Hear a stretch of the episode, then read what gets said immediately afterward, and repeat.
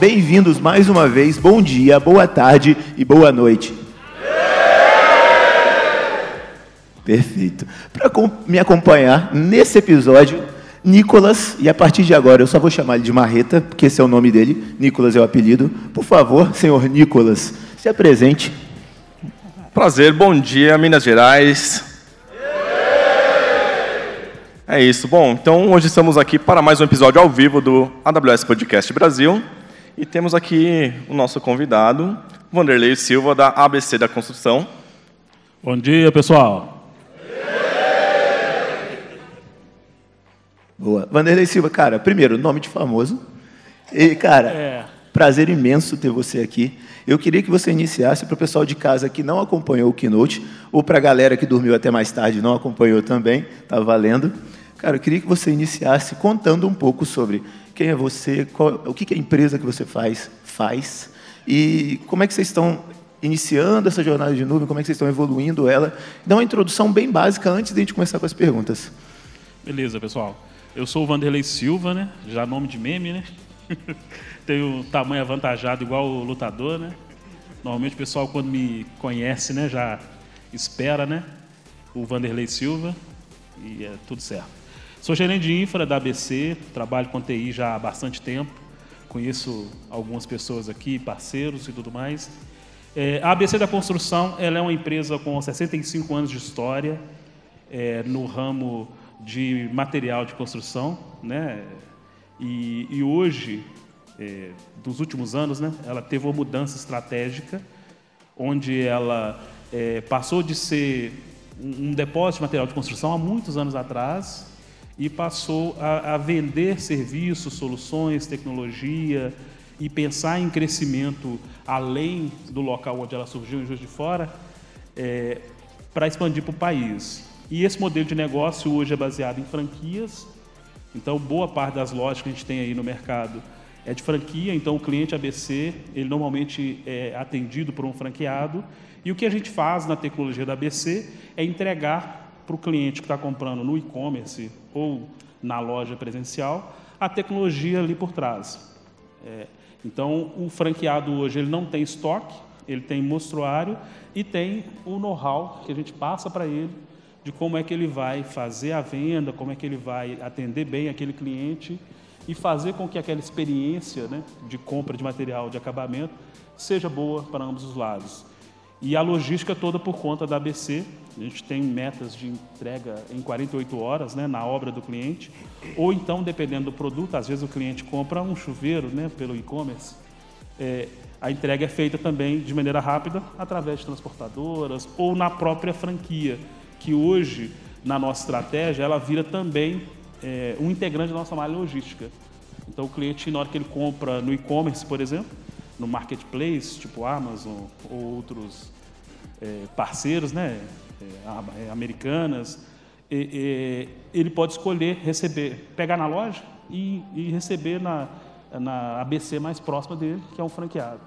E, e no nosso modelo é interessante que é, o e-commerce ele não concorre com a loja física, porque o franqueado, de acordo com a região do cliente que ele comprou no online, ele recebe uma comissão da, da, daquela venda. Então, o próprio franqueado ele tem lá a missão dele de também expandir aí a nossa presença e os nossos produtos.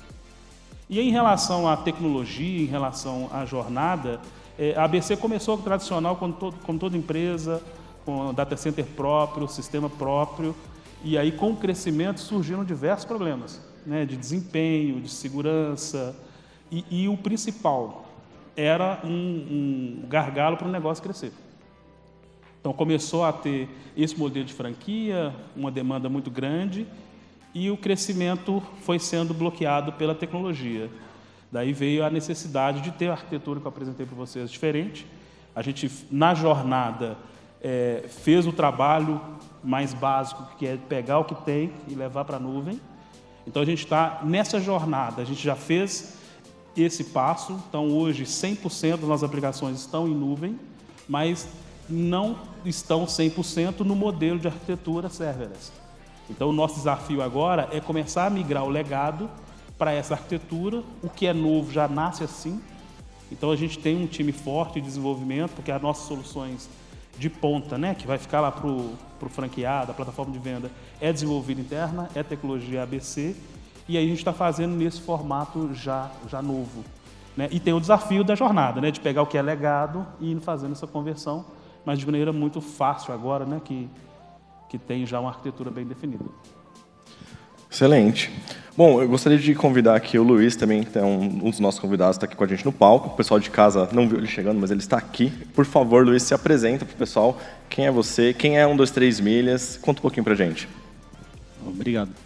É, meu nome é Luiz Gama, eu sou gestor de segurança da informação da 123 Milhas. Eu já tenho aí mais de 20 anos de carreira na tecnologia e eu uso a Amazon já há um bom tempo, assim, devo usar já uns 15 anos. É, bom, a 123 né, é, uma, é a maior agência online de viagens do Brasil. A gente está na AWS há 10 anos, desde 2012, né, e a gente acredita que viajar é para todos, né, e a gente então usa a tecnologia para é, trazer soluções de viagem, né, serviço de viagem a preço, é, mais, um, preços mais acessíveis. Né? Então, essa é a nossa história. Ah, a gente começou né, num nicho, que eu digo, né, então a gente começou no nicho que é de viagens em milhas, né, é, negociando, a, é, a ideia era montar um modelo de negócio onde seria possível é, vender essas passagens mais baratas, é, comprando milhas de pessoas que acumulam elas, sejam viajando ou seja é, faz, né, no seu cartão de crédito, né, muitas pessoas nem sabem que elas acumulam milhas, né? Então a gente criou o Hot Milhas, que é um serviço para onde a gente foca também em educar as pessoas como que elas podem fazer renda extra acumulando seus gastos, por exemplo, no cartão de crédito e vendendo as milhas para a gente, né, de tempos em tempos, e junto ajudando outras pessoas que querem viajar a viajar mais barato. Né? Esse é o outro lado da moeda. E aí a gente tem é uma, um produto para agências de viagem, que é o chama Milhas Fácil, e temos um 23 Milhas, que é o nosso produto para o consumidor final. Né? E 1, 2, 3, a gente lançou em 2016 e de lá para cá tem sido um crescimento assim absurdo, né? exponencial mesmo. Quando gente, vocês terem noção, quando a gente lançou 1, 2, 3, a gente vendia ali mais ou menos 500 passagens por dia, né? vendia só passagem. E aí, em poucos meses, já vendia mais que todas as agências do Brasil, que eram milhares de agências que, que trabalham com a gente até hoje, né, 1, 2, 3, sendo um site ali de 4 barra 7, vendendo direto para o consumidor final, ele sozinho vendia 600, 700 passagens por dia. Né? Então, a gente dobrou. Né? Depois disso, vieram outras ideias. A gente sempre foi, né, veio, sei lá, mais ou menos a cada ano, né, lançando um produto. Então, depois que isso ficou estável, a gente falou assim, não, qual que é o próximo crescimento? Né? O primeiro foi o B2C. E o próximo crescimento foi vender passagens em reais também, né?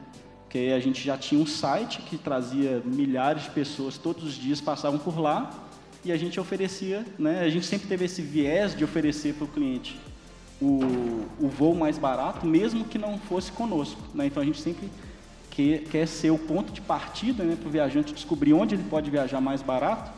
E quando a gente não poderia ofertar aquele voo mais barato em milhas, a gente falava assim, ó, tá mais barato em tal lugar, compre lá. Então, mas aí o próximo passo foi a gente vender, né? Para aproveitar que esse cliente já está aqui, então a gente vender. Então a gente passou a vender todo tipo de passagem, né? É, as passagens em milhas deixaram de ser o nosso nicho, passaram a ser o nosso diferencial. Então aí a gente passou a vender o dobro ou mais que o dobro de novo.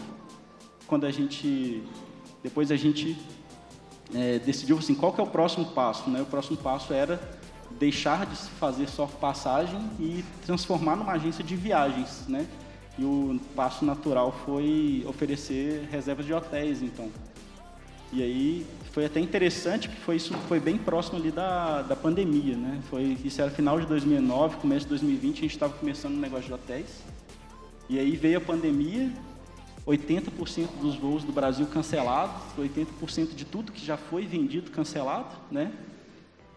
E aí foi um momento assim muito crítico para a empresa, né? Porque nós somos uma empresa de turismo, basicamente, tipo 80% do que a gente tinha para vender não existia mais, né? Então, o que, que a gente ia fazer? A gente até teve uma estratégia interessante, acho, é mérito assim dos, dos donos da empresa também e de todo mundo, né? Toda a equipe que trabalhou bastante. A gente meio que mudou toda a estratégia de produtos novos que a gente ia lançar E a gente focou muito, por exemplo, na AWS em otimizar custo, né, melhorar, né, melhorar a conversão, tipo, fazer coisas melhores, mais modernas, para maximizar o que se conseguisse converter. Isso foi importante. E a gente rampou o negócio de hotéis, né? E aí depois hotéis veio crescendo e depois deu tudo certo. Né? Graças a Deus. E aí depois de hotel veio pacotes e agora veio o programa de fidelidade e estamos aí crescendo muito. Cada Boa. vez mais funcionalidades. É isso. Luiz, você comentou sobre segurança, cara. E aí eu queria ouvir um pouco de você, já que o cargo é esse. Como é que a AWS te ajuda a ser mais seguro, a ter os workloads mais seguros e fazendo um contrapartida aí com o Premise, por exemplo? O que, que a AWS te oferece a mais para que o seu cargo de segurança você consiga dormir tranquilo? Legal, boa pergunta. É, o legal que eu acho que da AWS é que tem um conteúdo muito rico assim, né, para a gente aprender. Então, né, quando você fala assim, quais são as boas práticas? Como eu faço isso? Né? Então a gente busca sempre estudar as boas práticas e é legal que a gente tem sempre o apoio também das pessoas da AWS para tirar as dúvidas, né? Como eu faço isso melhor? Seja num nível de suporte mais, mais menor, assim, quando a empresa era menor, a gente abria case de suporte, né? A gente participava, participa ainda, né, de grupos de desenvolvedores AWS no WhatsApp, por exemplo, de Minas Gerais tem um grupo. Então, no começo a gente ia assim, né, aprendendo melhores práticas de IAM, aprendendo melhores é, práticas de, né, de como fazer os recursos. Né. A gente sempre também faz muito pentest, desde sempre, e a gente, eu, eu acho que a AWS é muito ajuda muito, porque assim, nos nossos pentests sempre a gente nunca teve muito problema de infra, sabe? E é legal também, porque as empresas de pentest, né, elas também chegam e indicam, é, elas normalmente indicam o caminho do que não está, do que está meio vulnerável na sua, na sua cloud. Né? Então esse, esse negócio de pentest em cloud também ajudou a gente muito a, criar, a evoluir. Né? A gente basicamente faz normalmente pentests semestrais, né? E hoje a gente já está num nível assim, de maturidade que está, a parte de cloud, por exemplo, está toda segura. Né? E então acho que é isso, seguir as boas práticas, né? E ler né? e tudo que a Amazon já traz pronto. Né? Se você seguir as boas práticas, já tem tipo assim, um nível de segurança assim, de cloud, de borda, muito bom. Vocês comentaram uma, é, dois pontos interessantes. Que, tanto na apresentação de vocês, vocês falaram sobre modernização, sobre trazer arquiteturas mais modernas. Né? É, conta um pouquinho para a gente como que tem sido é, o papel da AWS nesse sentido, de fornecer os, os serviços é, necessários ali para que vocês tenham agilidade e trazer é, as funcionalidades que você estava comentando e também para atender a escala. Você comentou que vocês começaram pequenininhos, ali começou a crescer, receber muito mais requests, muitas vendas por dia. É, como que tem sido essa experiência? Legal. Bom, é meio difícil de separar, assim, porque hoje a gente tem o, o TAN, né, que é o, que é o nosso gerente regional, né? Mas, basicamente, a gente, tem que a gente faz muito monitoramento, né? E infelizmente, às vezes quando a gente não consegue proativo, ser proativo, a gente é reativo, né? Então normalmente acontece um evento adverso, por exemplo, assim, putz, um, um workload ali parou, um workload ali caiu, né? E aí você acaba identificando que tem um gargalo, por exemplo, se você está usando um banco de dados que você sempre usou, você usa aquele banco de dados há 5 anos, 10 anos, mas agora o workload que você tem, sei lá, porque você fez um você fez uma propaganda durante o programa da, da Ana Maria Braga, e aí parou tudo. Né? Aí você descobre que você precisa começar a usar uma réplica de leitura. Né? Então aí você começa a modernizar a sua arquitetura de banco de dados. Aí você descobre que você precisa talvez de multi-AZ, né? para você ser mais resiliente. Então hoje, muitas das coisas que a gente passa é por isso. A gente, digamos assim, a gente fez o primeiro. Né? Então a, a gente costuma fazer isso a gente costuma fazer o primeiro e deixar ele estável, e aí fala assim, ó, agora eu preciso de ter é, redundância, eu preciso de ter confiabilidade. Como é que eu vou adicionar redundância aqui? Às vezes a redundância é fazer um multi-AZ, às vezes, a às vezes é, é fazer, botar aquilo algo escalável, né? às vezes, tipo, ah, vou aqui usar agora uma estratégia de spot, não uma estratégia de subinstância. Então a gente acaba fazendo isso em vários níveis, a nível de computação, a nível de banco, a nível de cache. Normalmente é isso que a gente faz, é o caminho que a gente acaba fazendo em tudo para escalar, né? Boa. Excelente. E aí, Vanderlei, já puxando esse gancho, cara, você mostrou uma arquitetura com bastante conteúdo em serverless. Primeiro, como, como foi sair de uma arquitetura tradicional e ir por esse caminho? E o segundo, e não menos importante, por quê? Um pouco da resposta que meu copiar não vale. aqui, é, é justamente nessa questão de conseguir conter a demanda. A gente começou na jornada com o EC2, então tinha a máquina, e eu trabalhava com ociosidade. Então, vinha demanda, eu crescia a máquina antes. Então, eu usava a elasticidade dessa maneira, né? mudava a família da máquina, reiniciava e crescia. Só que isso, assim, não dava o dinamismo que a gente precisava. Então, o serverless trouxe isso, porque eu coloco o limite que ele vai atingir e ele vai trabalhar com a carga que está no momento. Então, o motivo foi conseguir atender essa demanda, que ela é sazonal, mesmo durante o dia, e de maneira rápida, porque do jeito tradicional, mesmo em nuvem, só trocando a família, eu tinha o tempo de parada, eu tinha que reiniciar. Aí eu tinha que ter mais máquinas no cluster para ficar reiniciando. Então eu tinha a estratégia inicial, né? assim que foi feita a migração, no início da jornada. O serverless acabou com esse problema, então zero downtime precisa de crescer, ele já vai crescendo. Tanto para banco, a gente usa a Aurora para essa plataforma, usa o Fargate com SES. Então, hoje a gente já consegue é, sair desse problema de maneira muito simplificada. O motivo básico foi esse: ganhar agilidade, não ter downtime e, e principal, não perder venda. Né? Deu um pico de demanda, ele vai subir, vai. É, só se realmente vender muito, né? Aí Pode bater Problema no limite bom. que eu defini lá, porque bom. eu coloco o limite para a conta não estourar, por causa de algum erro né, de programático, né? Pode ser algum desenvolvedor que colocou um códigozinho mal feito. Não acontece nunca, tá, pessoal? Não acontece. É uma lenda isso, né? Isso é lenda, acontece Folclore lá, brasileiro. na Antártida, talvez. Aqui não acontece. É, e aí tem esse limite por isso.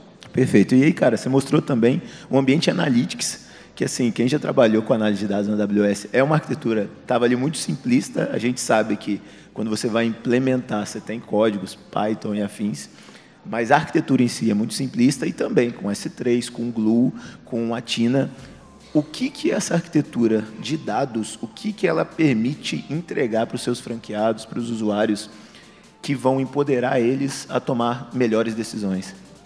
Hoje a gente tem como missão entregar informação útil. Então hoje é, é, tem muito caso do cliente que vai na loja, faz orçamento e, e, não, aquilo não é convertido em venda. Então ele sai da loja, vai em, em outro concorrente, faz orçamento, às vezes traz o orçamento para poder comparar, está faltando um desconto.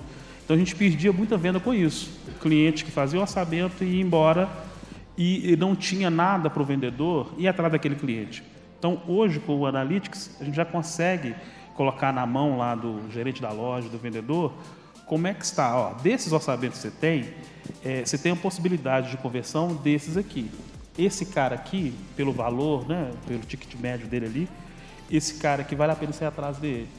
É, ele está precisando de um desconto, você tem uma margem, sei lá, de 10%. Se você der 11%, porque ele verificou com informações que ele tem de mercado, né, você vai conseguir esse cliente. Então hoje é, virou ferramenta. O dado, a informação, né, não o dado, virou ferramenta na ponta. Além das informações gerenciais, o quanto está produzindo, como é que está evoluindo na loja, é, como é que vai ser a estratégia para o mês seguinte, tem essa que é um caso interessante para a gente lá, que realmente transformou o que estava parado. Era, era venda que estava na mesa e ia para a gaveta é, por falta de informação, falta de estratégia ali da ponta. Queria fazer uma pergunta para vocês. E com relação a é, como vocês vêm evoluindo, né? Vocês vêm utilizando arquiteturas mais serverless, como vocês comentaram. Como que vocês veem a questão de custo, né? De utilizar esses serviços mais gerenciados e como é que isso tem beneficiado vocês? É, no meu caso, o serverless ajudou muito, que eu tinha aquela ideia, né? Da EC2 com custo alocado. Era quase um on-premise em nuvem. Então eu trabalhava com ociosidade. E o serverless trouxe essa redução drástica para a gente. E a vantagem da mudança de família, igual a gente vai testar o Graviton, é, já está na, na, esteira lá para testar, e, e, e, conseguir fazer isso de maneira muito simples. Então, para o time de DevOps, por exemplo, é muito prático, né? A gente é, consegue fazer o deploy de maneira muito simplificada. E o custo ele é um fator importantíssimo, porque a gente quer sempre crescer o negócio, mas o custo acompanhar junto. Não quero ter custo zero, que é impossível, mas o custo não pode ser muito maior do que a, o negócio consegue pagar. Então, o serverless traz isso para a gente. Primeiro, é, monitoramento, é, a parte de, man, de manter o ambiente em si, eu não tenho essa preocupação com serverless. Eu não preciso configurar, eu não preciso atualizar, eu não tenho essa preocupação. Então, eu abstraio da infra básica e aí eu consigo trabalhar com a solução de negócio. E aí, o, meu time de DevOps, por exemplo, ele vai trabalhar na camada ali de integração, de codificação, de fazer o código rodar de maneira automatizada é, provisiona o ambiente de maneira muito simplificada. Não preocupo com infra no serverless. No que eu ainda tenho do modelo tradicional de EC2, aí eu tenho um painel de monitoramento, que eu olho saúde, que eu olho disponibilidade. E a intenção é, no que é desenvolvido interno, a gente ir para esse mundo, porque ele é o ideal para a gente. Vamos lá. É, eu achei legal você falando de serverless. Lá a gente também tem alguns workloads rodando em serverless, principalmente em Lambda, né?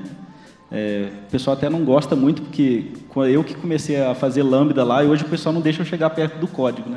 Porque o pessoal perguntava assim, onde que está rodando isso? O que, que é isso? Disse, não, é um Lambda. Está na nuvem. Está na nuvem. Está na nuvem, tá rodando lá. Mas quanto que isso custa? Não custa nada, está dentro da, do Free Tire, né? Então, hoje, por exemplo, a nossa operação de compra de milhas de forma automática, ela é toda em Lambda. E é, é, uma das operações mais baratas que a gente tem lá rodando na, na, na AWS e muitas das vezes a gente consegue comprar a milha e emitir a passagem sem ninguém encostar a mão em nada. Né? Então, tipo assim, é, é, eu acho uma tecnologia muito legal que todo mundo deveria explorar. Assim, é muito legal. Legal, pessoal. E aí, assim, a gente falou um pouco sobre o presente, a gente contou um pouco da história das duas empresas, falamos um pouco sobre o presente, sobre a arquitetura atual, sobre os desafios. E eu queria entender agora de vocês dois, e aí o Luiz pode começar, a visão de futuro. A gente está no agora, o que, que vocês vão fazer daqui para frente, tanto a nível de negócio quanto a nível tecnológico. O que, que tem pela frente aí? Certo. Bom, a nível de negócio, é, um dos grandes movimentos que a gente fez agora é esse lançamento, agora em agosto, que a gente acabou de lançar um, dois, três Fidelidade. Então, a gente né, imagina que isso vai transformar a empresa, né, porque um programa de fidelidade, ele basicamente é uma forma nova de, de comunicar com o cliente. Né? Ele traz o cliente muito mais perto, assim, cria, começa a criar uma, um nível de recorrência, uma relação dele com a marca que vai um pouco além daquelas viagens que foram agradáveis, etc. Agora ele também vira, faz parte do dia a dia dele, né?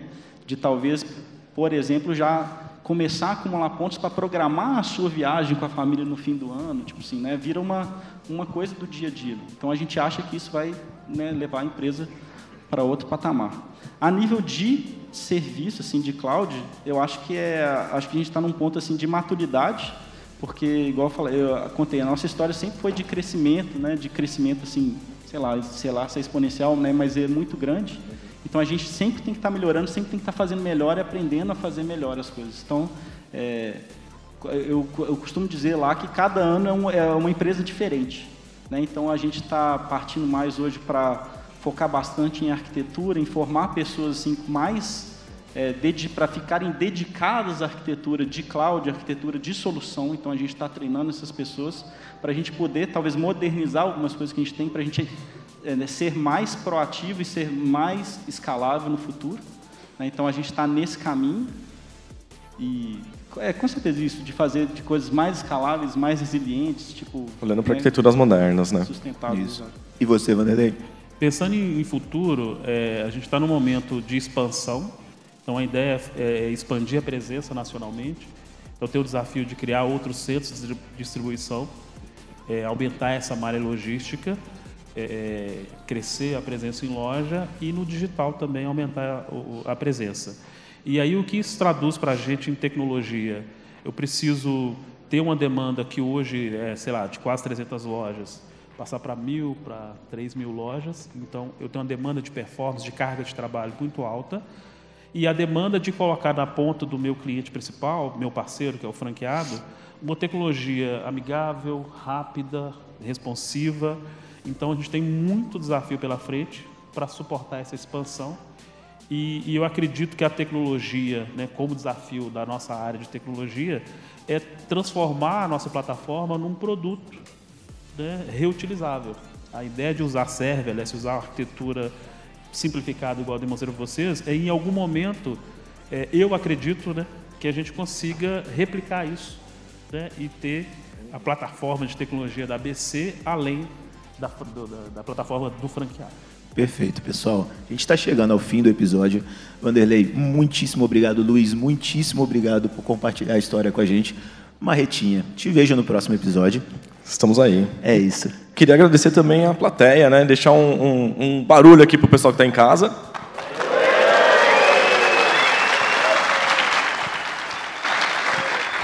Obrigado, pessoal. É isso, pessoal. Muito obrigado. Obrigado, ouvintes. Obrigado, plateia. E para todos, um bom dia, uma boa tarde e uma boa noite.